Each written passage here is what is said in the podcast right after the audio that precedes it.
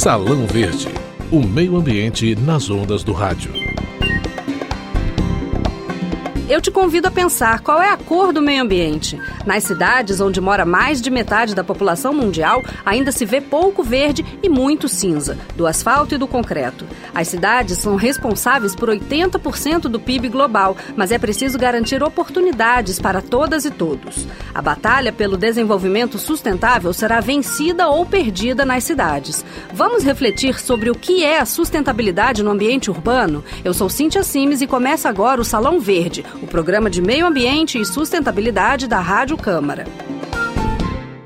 A Organização das Nações Unidas realiza este mês a terceira conferência sobre moradia e desenvolvimento urbano sustentável, Habitat 3. A participação brasileira na conferência vai levar um relatório produzido pelo Instituto de Pesquisa Econômica Aplicada, o IPEA.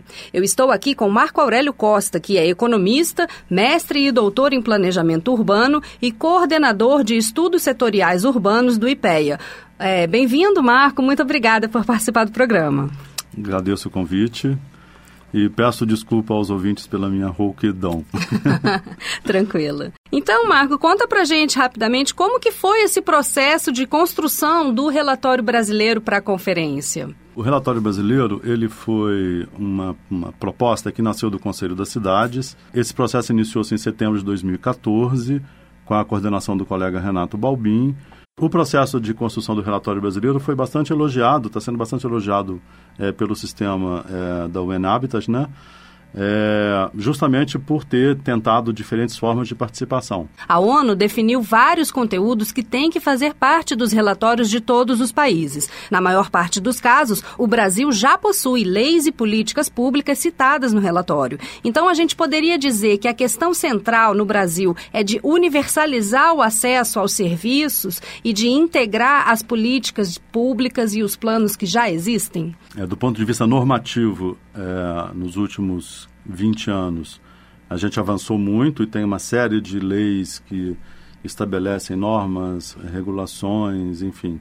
O próprio Estatuto da Cidade, que esse ano faz 15 anos, né, uhum. em julho. A questão é essa, que as, as cidades, é, a vida acontece nas cidades, então todos os temas e assuntos estão ali, né? Uhum. E, e, foi um trabalho muito difícil, é, a equipe do projeto do relatório do Hábitat é, compilar e sistematizar as informações que iam aparecer no relatório, né? Porque tem, tem muita informação. Tem muitos ministérios envolvidos também, né? É, sim, fontes sim. diferentes desses sim, dados. Sim, do próprio né? processo de elaboração do relatório, 19 ministérios participaram da, da edição uhum, do documento, né? uhum. E que por conta dessa participação, o documento acabou virando o documento oficial do governo brasileiro. O relatório afirma que diversas prefeituras não têm capacidade técnica para administrar as cidades. O documento propõe fortalecer os mecanismos de assistência assistência técnica aos governos locais para a elaboração e implementação dos instrumentos de planejamento urbano. Nesse sentido, como está o debate sobre a criação de um Sistema Nacional de Desenvolvimento Urbano? essa questão não é não é trivial, né? Assim, há defensores é, vigorosos, né, da implementação de um sistema nacional de desenvolvimento urbano é, e há muitas pessoas céticas em relação às possibilidades desse desse tipo de implementação. O fato é que o, o Brasil é, é, uma república federativa, é, a gente tem uma estrutura com três níveis de governo, uhum. é, há uma, um processo a partir da Constituição de 88 de uma descentralização que tomou um pouco a cara de uma municipalização. Os municípios têm, é, de acordo com o texto da Constituição, é, autonomia sobre uma série de temas né, inclusive a gestão do seu território. Sim. Uhum. Isso traz uma série de implicações. Lidar com a universalização significa olhar para a rede de cidades e ver o que que de fato tem que ser universalizado uhum. e aí qual é a estratégia para poder se conseguir universalizar uhum. é, e o que que não tem como ser universalizado, por exemplo, procedimentos médicos de alta complexidade.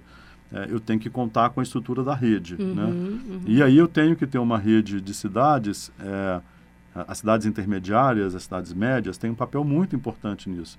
Em relação, então, às cidades pequenas, a gente sabe que os desafios de gestão para esses municípios até 20 mil habitantes são enormes, né? Como você mesmo já falou. Em muitos deles a conta não fecha. Os prefeitos reclamam que faltam recursos, a União reclama que falta planejamento. E como se resolve esse impasse? Isso foi discutido, isso foi pensado no relatório? Quer dizer, como o governo federal poderia apoiar esse desenvolvimento urbano das cidades pequenas?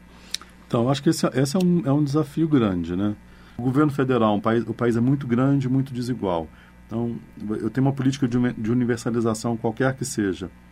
É, dentro da estrutura federativa, eu tenho que contar com o município como parceiro. Mas muitas vezes o município não consegue ser esse parceiro. Uhum, né? uhum. É, é, um desafio. E as cidades pequenas, dizer, é, não é onde está a maior parte da população, sim, né? sim. Uhum. É, mas é a maior parte do nosso território. Sim. Né? Uhum. E há uma série de possibilidades ali de desenvolvimento. Uhum. De é, forma mais sustentável, perdendo. inclusive, né? Porque ainda você pode planejar o futuro delas Sim, de uma forma mais organizada, mais estruturada. Agora, falando das regiões metropolitanas, né? A gente tem 12 maiores regiões metropolitanas do país, concentram 65 milhões de habitantes, que é cerca de 34% da população.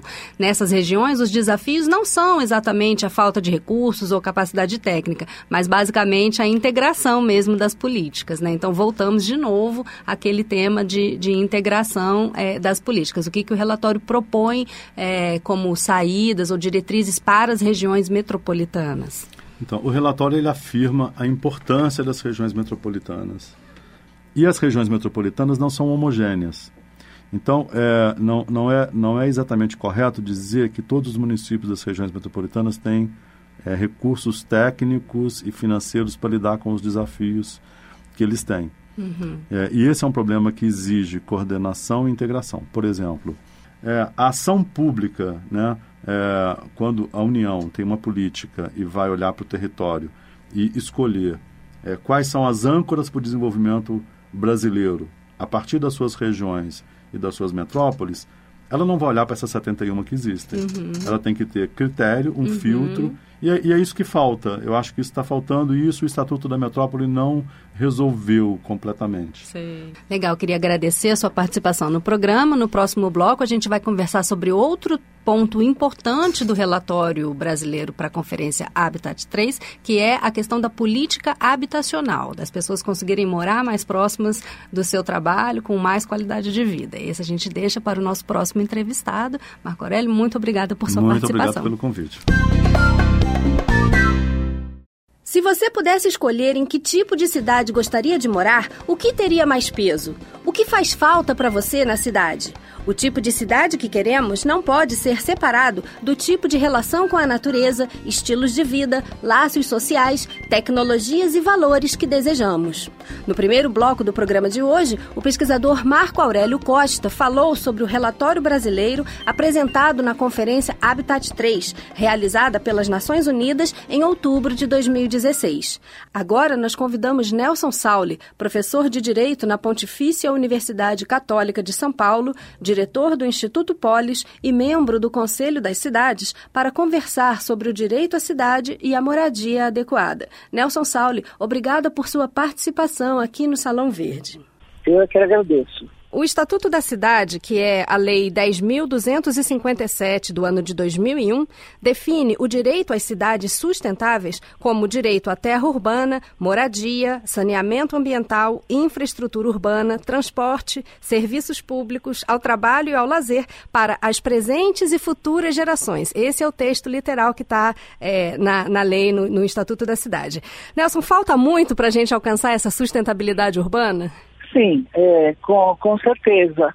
É, falta muito porque as nossas cidades foram desenvolvidas é, de uma forma que parte de, das moradores ainda vivem em condições não adequadas, é, principalmente nas áreas mais periféricas. E algum desses componentes que você acabou de mencionar, principalmente relacionados à infraestrutura, educação, saúde, são questões inerentes a, a essa sustentabilidade. As nossas cidades continuam crescendo num ritmo tão acelerado que o poder público não está conseguindo acompanhar, né? As mudanças administrativas que acontecem a cada quatro anos, com a eleição de novos prefeitos, podem causar interrupção nos processos de planejamento urbano. Será que é mesmo possível planejar o desenvolvimento urbano de forma sustentável? Eu acredito que sim, a partir da própria garantia que está no Estatuto da Cidade também da gestão democrática da cidade, né?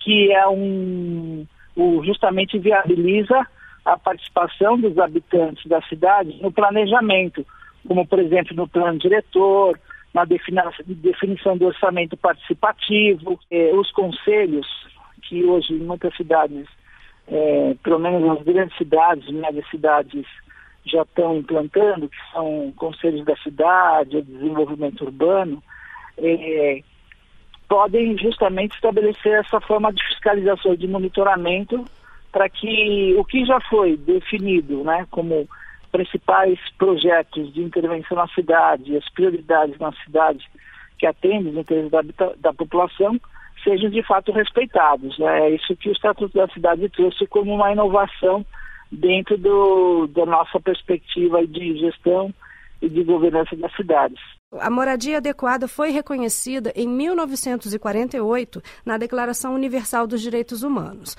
No Brasil, a Constituição de 1988 reconhece a moradia como um direito social. Mas o direito à moradia não se resume a ter um teto e quatro paredes para morar. Ele inclui o direito de toda pessoa ter acesso a um lar e a uma comunidade seguros para viver em paz, com dignidade, saúde física e mental.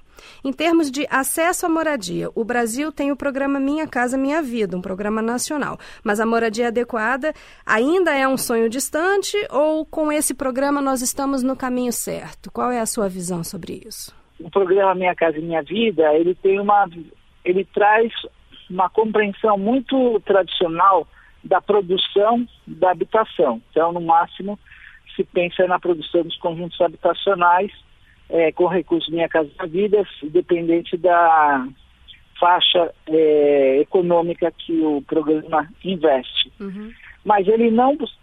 A moradia no, nas cidades brasileiras hoje está muito mais é, demandando né, uma necessidade de melhorias das condições é, habitacionais e, e, também de vida da população que já vive né, no, nas, nos bairros da periferia, que já vive é, nas chamados assentamentos informais, que a gente né, tem claramente aqui as favelas, né, que é o termo que aqui no Brasil é usado, e que o, a expectativa né, de um programa habitacional, que era o Plano Nacional de Habitação, que deixou de ser considerado como o programa Minha Casa Minha Vida, era de investimentos também para a urbanização né, uhum. né, dessas áreas. Na sua opinião, qual é a importância do Brasil se comprometer com o documento Nova Agenda Urbana, que será resultado da Conferência Habitat 3? Bom, essa nova agenda urbana, ela são compromissos que vão ser assumidos pelos países, né, para a perspectiva de bom, desenvolvimento das nossas cidades de forma sustentável, justa, é, resiliente, né, todos esses elementos necessários para as cidades hoje, para os próximos 20 anos. Então, acho que a expectativa dessa nova agenda urbana que valoriza, né, que, que reforça já é, essas compromissos, obrigações que o Brasil já tem internamente e se reforçando no âmbito internacional, é, me parece que se coloca aí uma nova perspectiva, né, uma perspectiva aí para os próximos anos de que se efetive e se cumpra mesmo essa política de desenvolvimento urbano que já está instituída no nosso país. Ok, eu gostaria de agradecer sua participação aqui no programa Salão Verde. Essa edição do programa vai ao ar no dia 17 de outubro, que é o dia de abertura da conferência Habitat 3. Você pode acompanhar pelo nosso site www.câmara.leg.br barra Rádio Câmara. Muito obrigada por sua participação, Nelson Sauli. Salão Verde, o meio ambiente nas ondas do rádio. Apresentação: Cíntia Sims. Produção: Cristiane Baker.